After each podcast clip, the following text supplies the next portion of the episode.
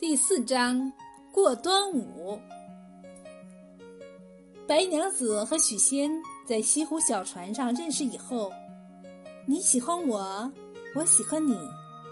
过不了几天，两个人便结了亲。许仙讨了老婆，就不便再在姐姐家里耽搁，该自己立个门户过日子了。小夫妻俩商量商量，就带着小青搬到了镇江去，开了一家保和堂药店。药店开起来，白娘子处方，许仙抓药，他们配了许多丸、散、膏、丹。店主门口挂起牌子：“贫病施药，不取分文。”消息你传我传，保和堂很快就出了名。每天生病来讨药的，病好来道谢的，从早到晚人来人往，差点儿把门槛儿都踩平了。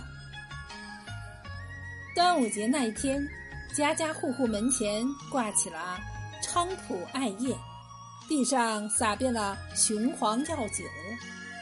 金山下面的长江上，还要赛龙船，路上人山人海，热闹非凡。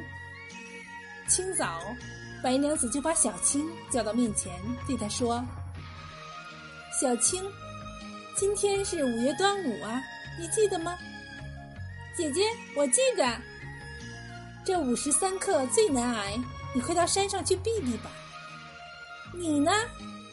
我有千年的修行，不比你。我看还是一道去稳当些。我们两个都走了，官人要着急的呀。小青想想也对，说了声：“姐姐小心在意。”就往窗外一跳，化阵青烟，遁到深山中去了。小青刚走，许仙就上楼来了。他一面走一面叫：“小青啊，快收拾收拾，我们都到江边看赛龙船去。”白娘子听到许仙唤小青，转过脸向楼梯口说：“我叫小青买花线呢，你自己去看吧，不要忘记带几只粽子当点心。”许仙上了楼，挨近白娘子说：“我们搬到镇江来。”今天是头一回看赛龙船，你就和我一道去吧。我身上不舒服，还是你自己去吧。看过了，早点回来。许仙听白娘子说身上不舒服，连忙来了一只小方枕，搁在桌上，挪过白娘子的手来搭脉，搭了左手，又搭了右手。许仙叫起来：“没有病，你哄我。”我也没说生病呀，我是怀了身孕了。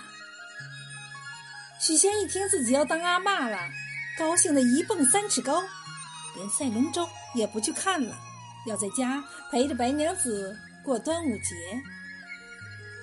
吃午饭的时候，许仙见小青还没回来，就自己到厨房里去，热了一些粽子，烫了一壶老酒，酒里和了雄黄，端到楼上来。他倒了两盏黄酒，递了一盏给白娘子。白娘子接过酒盏，闻着雄黄的气味，直冲脑门感到有说不出的难受，便说：“我不喝酒，吃两只粽子陪陪你好了。”许仙缠着说：“今天是端午节呀，不论会喝不会喝，都应该喝上一口。酒里有雄黄。”我怀着身孕的人，怕吃不得呢。许仙听了，便哈哈大笑起来。我祖宗三代做药店官，你当我外行了？这雄黄酒能驱恶辟邪、定胎安神，你还该多吃两盏呢。白娘子怕许仙起疑，仗着自己是千年真仙，就大着胆子，硬着头皮喝了一口雄黄酒。哪晓得酒刚落肚，便马上发作起来。他只觉头疼脑胀，浑身瘫软，坐也坐不牢了。白娘子爬到床上，许仙弄不清是怎么回事，便赶到床前，撩起帐子一看，白娘子已经无影无踪。只见床上盘着一条大白蛇，吓得他大叫一声：“哎呀！”往后一仰，就一头栽倒在地上。